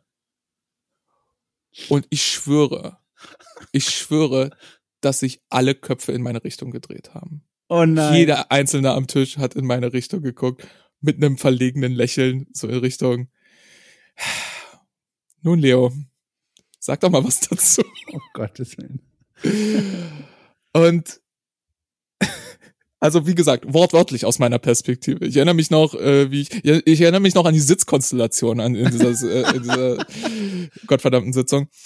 Ähm, ja, und ich glaube, genau wie ich es jetzt gerade mache, habe ich einfach so ein bisschen die Kinder hin und her geschoben und habe mit irgendwas vor mir auf den Tisch geklopft und ver vermieden, in die Gesichter der anderen zu gucken, weil, äh, weil es war schon ein bisschen, ich will das nicht überdramatisieren, aber es war schon ein bisschen so, als ob ich Giga entflohen war ja, ja. und mhm. an einem Ort angekommen war, an dem ich mich sehr wohl fühlte. Ähm, ich weiß noch, dass Thomas Bayer, damals Geschäftsführer bei Gamona, ähm, mhm. nicht mit im Raum war, als das äh, angekündigt wurde. Jedenfalls, wenn ich mich nicht sehr irre. Es könnte sein, es könnte auch sein, dass, dass, dass Thomas mit im Raum war. Ja. Und ähm, die Sache ist, dass erstmal ein Haufen Beschwichtigungen folgten, weil äh, niemand, also selbst ich war jetzt der Extremfall, weil ich natürlich ne äh, diese spezielle Hintergrundgeschichte hatte, aber niemand ist zufrieden mit so einer Situation. Wenn wenn man sowas hört, das bedeutet immer Veränderung und insofern auch immer in gewisser Weise Gefahr. Mhm. Und ich war ja nicht der Einzige, der sich wohlfühlte. Ähm, äh, wir, wir fühlten uns alle miteinander auch sehr wohl und so. Und, und es, es folgten halt ein Haufen Beschwichtigungen von denen ich mir damals schon, ich will nicht sagen sicher war, aber bei denen ich schon damals sehr realistisch äh, in Betracht gezogen habe, dass das alles kompletter Bullshit ist. Mhm. Nämlich sowas wie, keine Sorge, es ist nur sozusagen auf dem Papier, ne, wir sind, wir werden nicht in dem Sinne zusammengelegt, weder örtlich noch inhaltlich oder sonst irgendwas. Es hat ziemlich genau sechs Wochen gedauert, bis äh, es hieß, ja, wir werden jetzt doch örtlich zusammengelegt, das ist einfach praktischer also ja, es, diese diese diese Sachen damals, das das war schon ich glaubte denen halt kein Wort sozusagen mhm, mhm, und äh, ich oder zumindest habe ich sehr bezweifelt, dass das alles so einfach ist und ja, ähm, danach standen wir alle irgendwie auf dem Hof und äh, haben haben eine geraucht, die von uns die geraucht haben. Und ja, das ähm, das war schon das war schon missmutig, es war schon irgendwie kein schöner Tag. Und ich habe mich innerlich darauf eingestellt, okay, genieß die Zeit, die du jetzt noch hast in, mhm. diesem, in diesem Umfeld, das du gerne hast, weil wer weiß, wie es dann später wird. Mhm. Auf dem Papier geht der Weg jetzt dann auch so weiter, dass du dann äh, bis Oktober 2016 äh, stellvertretender Chefredakteur sogar noch warst. So steht es zumindest hier auf meinen Notizen. Und hm. dann endet dieser Weg.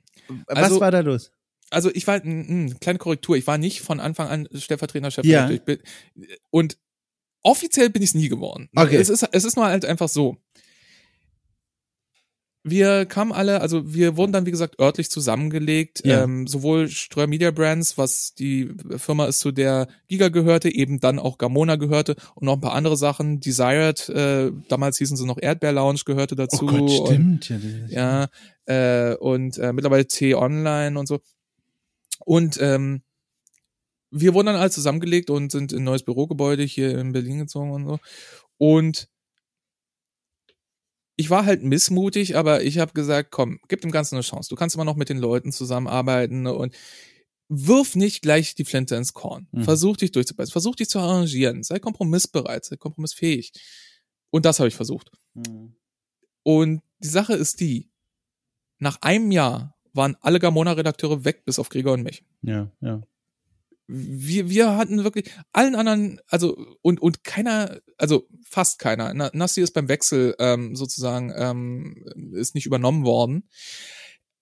Ähm, die anderen sind aber übernommen worden und alle sind freiwillig gegangen von sich aus. Mhm. Keiner fühlte sich wohl, keiner mochte es, keiner und und und deswegen war ich auch stellvertretender Chefredakteur. Wir waren nur zu zweit. Ja, verstehe. Krieger war halt Chefredakteur. Und ich war sein Stellvertreter. Mein das, Gott, ja. Und deswegen war ich stellvertretender Chefredakteur. Das, und ja, ähm, wir haben dann also mit der absoluten, äh, im Englischen würde man sagen, Skeleton Crew, ne, also ja, ja, die absolute Minimalbesetzung, haben wir versucht, ich würde jetzt sagen, wir haben versucht, das Ding am Laufen zu halten, aber ganz ehrlich, ich glaube, uns war damals auch schon klar, das ist nur die Abstiegsverwaltung. Mhm. Das ist einfach nur die Palliativstation von Gamona. Mhm. Und, und in gewisser Weise ist das sehr schmerzhaft gewesen. Ab einem gewissen Punkt sagte man sich als auch, okay, dann ist es halt so, lass dir keine grauen Haare deswegen wachsen. Und dann irgendwann 2016 ging es mir, ich wurde wieder depressiv. Mhm. Ähm, und ich weiß noch, es gab einen Tag tatsächlich, das klingt wie aus einem bescheuerten Film tatsächlich, aber es gab einen Tag, an dem war ich auf dem Weg zur Arbeit und ich war in der Nähe des Bürogebäudes und ich habe gemerkt, ich schaff's nicht, da heute reinzugehen. Ich schaff's einfach mhm. nicht. Mhm. Und ich habe mich in einen nah, nah befindlichen Park gesetzt und habe Gregor geschrieben, du, ich, ich komme gerade nicht klar. Und saß im Park heulend. Mhm. Es war, es war Sommer, es war warm, also insofern war es okay. Oder es ist Spätsommer, es war schon, es war, es, ich war, mein, mein Weggang von, von der ganzen Sache war nicht mehr so weit entfernt. Mhm. Und äh, Gregor kam raus zu mir in den Park. Das, das ist eine Sache, die ich äh, auch auch zur zur Verteidigung von Store Media Brands immer äh, sagen muss. Äh, wir hatten sehr viel Freiheiten. Äh, so eine Sachen wie ich entferne mich mal von der Arbeit oder ich komme mal später oder mhm. ich gehe mal früher oder so. Unser Chef hat irgendwann den Satz gesagt, solange ihr eure Arbeit macht oder nee, wahrscheinlich hat er gesagt, solange ihr den Content liefert, das ja, ist ja. so sein Speak. ähm, solange ihr das macht, könnt ihr von mir aus auch aus dem Baum rausarbeiten. Ja. Okay, von mir aus. Und Gregor kam damals vorbei, äh, noch ein paar andere äh, Kollegen beziehungsweise mehr Kolleginnen, weil auch bei auch im Umfeld von Media Brands und von Giga, äh, also von dieser Inkarnation von Giga, äh, habe ich dann wundervolle Leute kennengelernt und Freunde äh, mhm. gefunden und so. Ja, aber es ging mir ziemlich schlecht. Und mit dieser, ja, mit diesem, mit dieser schlechten äh, Grundverfassung ging ich dann halt zur Geschäftsführung und meinte, ich kann hier nicht mehr arbeiten. Geht nicht. Es ist einfach, ich bin durch, bin ausgebrannt und ähm, ja, dann haben wir noch ein paar Sachen arrangiert. Äh, eine Sache, die ich auch sehr cool fand, weil das sie das durchaus nicht hätten machen müssen oder so, aber ich habe gefragt, so nicht gefordert, sondern gefragt, ob ich angesichts der Jahre, die ich vorher gearbeitet habe, vielleicht eine kleine Ablösung kriegen kann, also mhm. Ne, so eine kleine Abfindung, sagt man, glaube ich. Äh, und die habe ich auch bekommen. Und das hat mir sehr geholfen, die Zeit danach finanziell äh, zu überbrücken. Das finde ich bis heute eine sehr korrekte Aktion. Mhm. Ja, und dann war ich raus. Und kurz nach mir ging, ging Gregor. Und nicht allzu lange nach uns beiden ging Gamona. Ja. War das der Moment, in dem du dann auch für dich entschlossen hast, du willst aus der Welt des Spielejournalismus raus, du hast da keine Lust mehr drauf oder hast du es versucht, dann nochmal irgendwie dahin zurückzukehren und da zu überleben? Also versucht ist ein sehr großes Wort. Ich ja. habe, ich habe mir gedacht, so pass auf, du hast jetzt nicht unmittelbar was Neues, weil ich bin, ich bin, ich habe nicht erst was gesucht und bin dann gegangen. Ich bin gegangen und ich ja. hatte nichts anderes. Ja. Was eine sollte man in der Regel nicht machen äh, in der deutschen Arbeitswelt. Es gibt nur Komplikationen, wenn man sowas macht, aber äh, ich habe es halt damals so gemacht. Und und um dann die Monate später finanziell wenigstens so ein bisschen zu füttern, ein bisschen zu polstern, dachte ich mir, okay, aber im Grunde die grundlegende Arbeit an sich, das Schreiben und das Rezensieren und was weiß ich, Specials, Reportagen, von mir aus auch Listicles, also ich mag Listicles, ich habe nichts dagegen, äh, zu schreiben. Das, das, das könnte ich ja nebenbei trotzdem noch machen. Und was ich dann gemacht habe ist, und es, es tut mir wirklich leid, an dieser Stelle, sorry Matze, falls du das hier hörst, ich bin, ich habe Matthias Grimm, der damals dann schon bei Gamesfeld war, habe ich kontaktiert und meinte, hey Matze, äh, ich bin gerade wieder auf dem Markt, ich versuche mich gerade als Freier ein bisschen durchzuschlagen und habe ihn habe ihn mal ganz direkt gefragt, so, äh, hey, könnte ich für Gameswelt hier und da vielleicht einen Text schreiben? Hat gesagt, ja klar, cool, würde ich mich freuen. Äh, ich mag deine Texte und bla. Und Mats und ich, wir sind auch, äh, wir waren schon öfter als einmal besoffen auf einer Party, äh, so, so sternhagelvoll, dass man eigentlich nicht mehr reden kann und so weiter und so fort. Also wir, wir kennen uns gut und es war durchaus schon ein freundschaftliches Verhältnis in gewisser Weise. Und ich sagte, ja, super, cool. Ähm, wie viel wirst du denn pro Text geben? Und er sagte genau denselben Betrag, den ich 2009 bekommen hatte, als ich als Praktikant aufgehört hatte. Ah, okay, verstehe acht Jahre später. Ja, ja. Und ihr möchtet nicht wissen, was für eine Pauschale man für einen Text bekommen hat. Also es ist wirklich und allerspätestens da war für mich so der Punkt, wie gesagt, sorry Matze, ich will dich nicht outcallen, ich weiß, das ist einfach eine Realität dieser Branche mhm. und so mhm. weiter. Äh, spätestens da habe ich dann gesagt, komm, fuck it. Ich, ich will, ich wollte, wie gesagt, um den Bogen zu schlagen zum Anfang dieser ganzen Sache, ich wollte immer nur schreiben. Mhm. Mein Herz hängt nicht daran, über Videospiele zu schreiben. Ich wollte immer nur schreiben.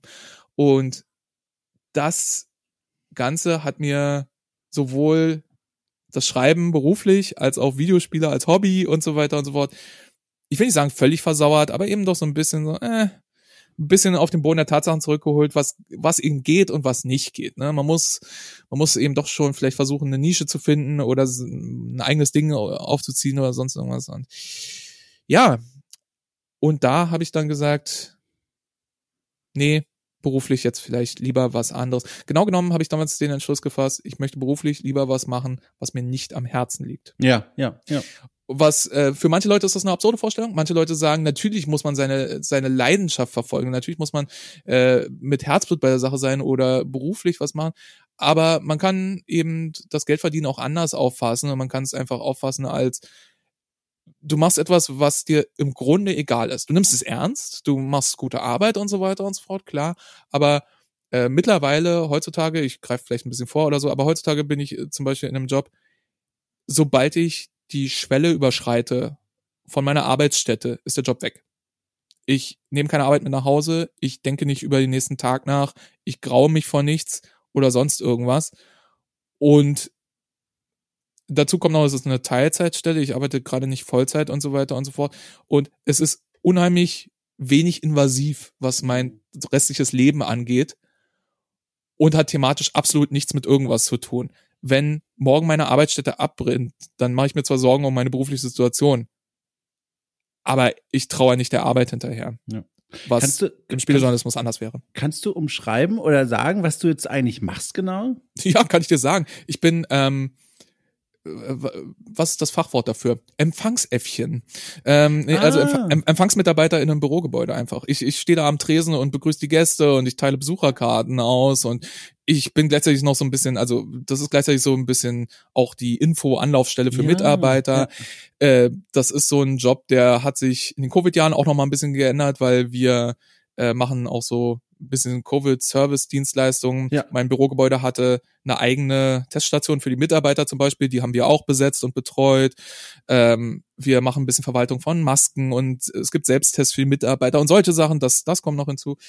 Ähm, ja, und das ist halt so ein Job mit, äh, mit Leuten interagieren, ne? also reden äh, und dann so ganz grundlegendes Bürozeug. Bisschen E-Mail-Bearbeitung, bisschen Telefonie, so eine Sachen. Äh, wie gesagt, das ist das ist keine Karriere, das ist auch kein Job, den ich bis zur Rente machen will oder so, aber es ist momentan ziemlich gut darin, mich über Wasser zu halten. Und es ist, glaube ich, die entspannteste Arbeitssituation, die ich hier hatte, eben weil es der Job ist, der es ist. Und das mhm. finde ich eigentlich ganz nett. Ja die, die, du hast dir jetzt parallel auch einen Twitch-Account aufgebaut, mit dem du äh, regelmäßig, unregelmäßig Videospiele spielst, ne? Mit einem Publikum, teilweise Stammpublikum, aber auch immer wieder vorbeilaufende Leute, habe ich den Eindruck. Ich gucke auch immer wieder gerne rein, wenn ich überhaupt am PC bin und Zeit habe. Ich finde das immer so angenehm, da einfach zuzuschauen und zu lauschen, weil es immer auch so eine mummelige Atmosphäre ist. Mhm. Aber das Schreiben über Spiele, ist das was, was nochmal in deinem Leben passieren wird oder in den nächsten Jahren? Oder hast du das Gefühl, aus vielen Gründen, das hast du jetzt mal von dir weggeschoben? Ich sag mal so. Also erstmal vielen lieben Dank, dass du auf meinen Twitch-Kanal hinweist. Äh, es ist aufgebaut, auch aufgebaut ist ein sehr großes Wort an der Stelle, weil es ist es ist ein sehr kleiner Kanal, oder? Und und die die Kerncrew, das sind halt doch immer dieselben Leute, die ich sehr mag. Und ich habe ähm, als ich, als ich äh, heraus, also ich mache das jetzt seit über vier Jahren tatsächlich schon Twitchen, aber ähm, als ich rausgestellt hat, okay, in dieser Größenordnung verharrt es und wird sich wahrscheinlich, es sei denn, es passiert irgendwas sehr Unvorhergesehenes, nicht mehr so weit nach oben entwickeln, äh, rein was den, ja, was das Volumen angeht und so weiter und so fort. Als ich das erstmal bemerkt habe und dann ja so so auch akzeptiert habe oder so, habe ich festgestellt, das hat auch Vorteile und das ist auch sehr schön und ich genieße das sehr. Ähm, was das Schreiben über Spiele angeht, was deine eigentliche Frage war. Also, es ist so. Mh, hm, es brennt mir ein bisschen unter den Nägeln. Mir, mir fehlt das Schreiben ein bisschen. Und vielleicht auch das Schreiben über Spiele. Äh, ich habe einen Blog, mhm. den ich aber inhaltlich bislang extrem unregelmäßig und sehr, sehr selten füttere. Und ich habe darüber nachgedacht, ob ich auch hier ohne den Druck, dass das Teil meiner Berufswelt sein muss, sondern einfach nach meinem meinem Bock. Ob ich da ab und zu mal wieder, was weiß ich, eine Rezension von etwas, was ich gerade fertig gespielt habe. Oder einen Gedankengang irgendwie zu irgendeiner Entwicklung oder so. Ein kleines Special, eine Kolumne, ein Kommentar. Ob ich sowas dort wieder schreibe. Es ist halt so, und ich nehme an, du wirst diesen Effekt auch schon gespürt haben, weil du hast ja auch ein, eine Biografie, in der du dich auf sehr unterschiedliche Arten zumindest mit dem äh, Medium Videospiele auseinandersetzt. Mhm. Ne? Äh, mal sehr, verzeih mir das, äh, das äh, Verb sklavisch, äh, nach dem, was dein Arbeitgeber von dir fordert, äh, dann aber auch in vielen anderen Formaten, die, wo du sehr viel freier bist und so. Ich glaube also, dass du sehr nachvollziehen kannst, wenn ich dir sage, dass ich es unheimlich genieße, Spiele wieder als Hobby zu haben, mhm. statt als Arbeit. Verstehe.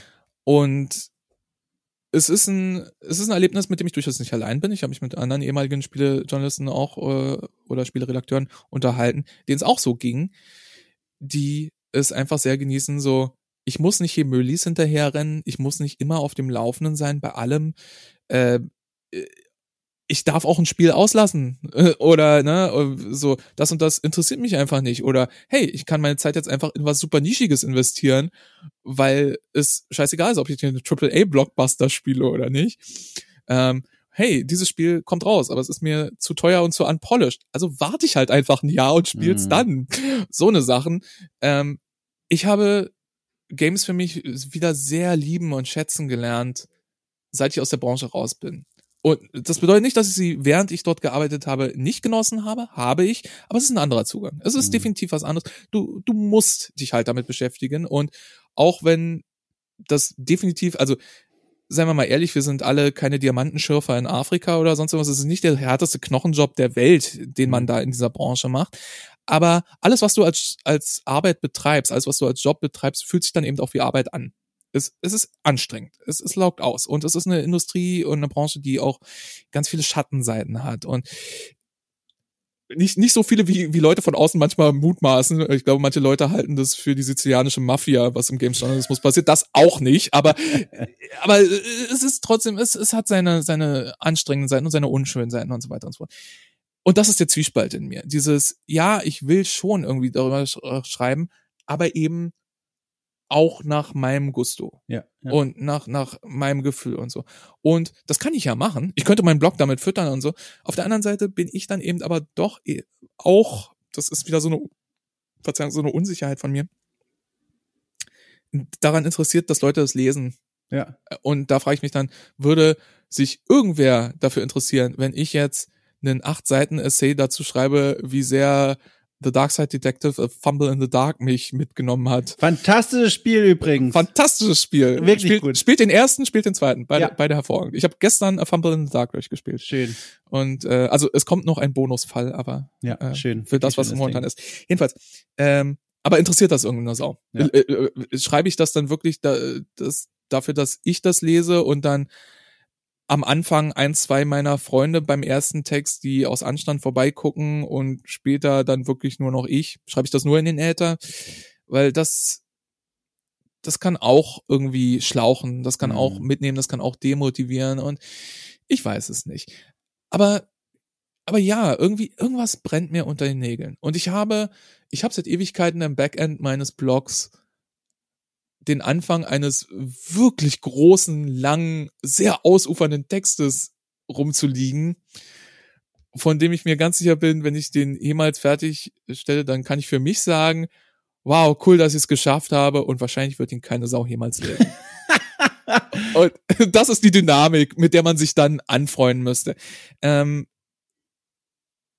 wenn es darum geht, das nochmal für eine Redaktion zu machen oder beruflich ja. oder so, nur wenn mein Leben nicht davon abhängt. Nur wenn, wenn ich irgendwas anderes habe, was ja. mich über Wasser hält und, und, und dann, und dann muss man sich halt wirklich fragen, ist es dann den zeitlichen Aufwand wert? Ist es, weil Spiele testen ist halt auch immer so eine Sache. Du, du, du siehst den, den, die Games-Rezensionen und denkst dir, oh ja, da hat er mal schön zwei, drei Dinner vier Seiten runtergeschrieben. Ja, aber es ist halt ein gottverdammtes JRPG, was ich da getestet habe, was allein damit ich einen guten Eindruck kriege, muss ich halt ne, zweistellige Stundenzahl investieren und mhm. so. Und, und diese, diese Sachen sind halt auch so. Und das ist einer der Gründe, ich habe es vorhin schon mal kurz erwähnt und das äh, wollte ich an dieser Stelle nochmal hervorholen. Das ist einer der Gründe, warum mir Filmrezensionen auch sehr liegen. Filmrezensionen sind ähm, arbeitstechnisch äh, sehr kompakter, sehr viel kompakter. Und es ist ein ganz anderes Medium, was man ganz anders beleuchten kann mhm. und was mhm. für mich immer noch eine Sache ist, die ich nicht so lange, nicht so oft und so viel beackert habe wie Games. Und ähm, ich habe tatsächlich damals, ne, ich habe so einen Werdegang mit Schülerzeitung etc. Bla, ein paar der ersten Sachen, die ich geschrieben habe, sind Filmrezensionen. Aber ähm, das ist immer noch eine Sache, der ich, der ich sehr viel abgewinnen kann. Und ich habe prinzipiell auch die Kontakte irgendwie. Also ich könnte da ein paar Sachen re reaktivieren und wahrscheinlich könnte ich dann nächste Woche in eine Pressevorführung gehen und könnte hier oder da eine, eine Filmrezension zum Beispiel schreiben. Und bestimmt könnte ich das auch mit Games irgendwie irgendwelche Leute kennt man ja dann immer. Wenn man erstmal ein paar Jahre in der Branche ist, kennt man ja irgendwie, das ist so ein incestuöser Club, mhm. wo, wo man irgendwann alle kennt und jeder war schon mal in dieser Redaktion oder auf dem Event oder sonst sowas. Ich könnte das wahrscheinlich machen. Aber auf der anderen Seite, ich genieße es momentan einfach sehr, bei Hooked rumzuhängen, wo, wenn man, wenn man mich im Games-Journalismus-Umfeld antrifft, dann am ehesten bei Hooked. Das mag ich sehr. Ähm, ich mag es äh, unheimlich mit Leuten rumzuhängen von damals, die äh, ich sehr lieben und schätzen gelernt habe, wie Mats und Amelie zum Beispiel, ne, äh, die ja auch, der auch streamt, aber eben auch kein Spieleredakteur mehr ist im klassischen Sinne. Und momentan gibt mir die Situation, in der ich bin, eigentlich sehr viel, was das angeht. Und ich genieße es sagen zu können, wir haben jetzt Ende Oktober, ich habe bis zum Ende des Jahres noch drei Spiele, die ich gerne spielen möchte. Die reichen mir. Das ja. ist okay. Ja. Und ich muss weder muss ich jetzt dem Weihnachtsgeschäft hinterherrennen, noch muss ich mir nächstes Jahr um das Sommerloch Gedanken machen und irgendwas testen, bei dem ich mir denke, Jesus Christus, was ist das denn? Ja. Und das, das ist erstmal okay. Dennoch, wenn ich anfange wieder irgendwas zu schreiben, zum Beispiel auf meinem Blog oder so, dann kriegt ihr das auf Social Media bestimmt mit. Ich schreib's ja. euch und dann würde ich mich freuen, wenn vielleicht der eine oder andere reinguckt und sich fragt, was zur Hölle ist The Dark Side Detective?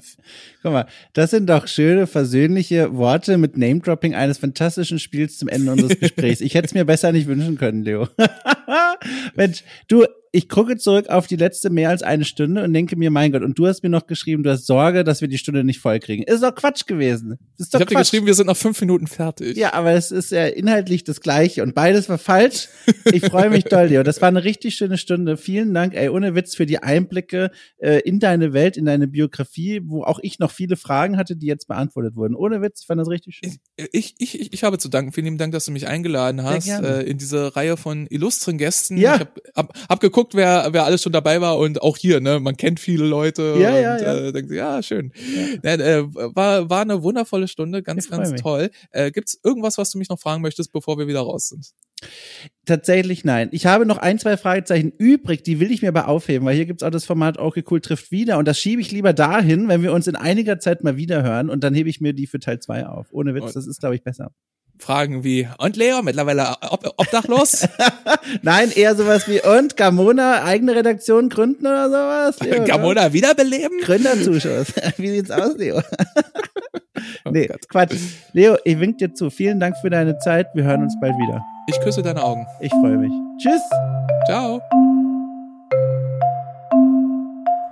So, der Vorhang senkt sich und hebt sich dann noch mal ein paar Zentimeter, weil ich komme noch mal kurz hervor. Hallo, äh, vielen Dank fürs Zuhören bei dieser, äh, wie ich finde, wundervollen Folge gemeinsam mit Leo Schmidt, äh, die ihr hier bei Okay Cool gelauscht habt. Ich hoffe, es hat euch gefallen. Wenn ihr generell Feedback zu dieser Arbeit hier, den einzelnen Folgen und Gästen oder sonstigen Dingen habt, die bei Okay Cool passieren, schreibt mir gerne eine E-Mail an post.okcool.space. Äh, ich freue mich sehr und äh, frag mich gerade, ob ich die richtige E-Mail-Adresse gesagt habe. Oh Gott, oh Gott. Ähm, ich guck mal kurz mit fliegender Hand nach. Ich habe das hier gerade so aus dem Unterbewusstsein herausgesprochen und gar nicht nachgeschaut, ob das wirklich die richtige ist. Also, ich guck noch mal ganz kurz nach. Ganz ruhig, wir beruhigen uns. Es ist tatsächlich post at okcool.space. Mein Gott, ich war hier gerade so in Gedanken bei dem E-Mail-Fach, dass ich mir nicht sicher war, ob ich es richtig ausgesprochen habe. So, also, egal. Hallo. Äh, vielen Dank fürs Zuhören.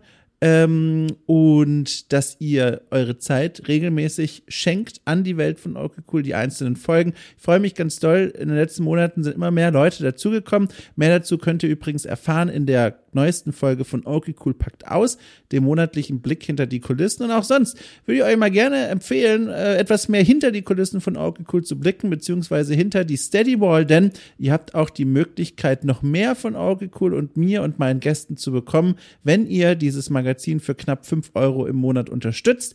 Dann äh, wird euch beschert mindestens jeden Freitag eine besondere Folge rund um die Welt der Spiele und Spielekultur. Äh, Interviews, Reportagen, Auseinandersetzungen jeglicher Form finden dort statt.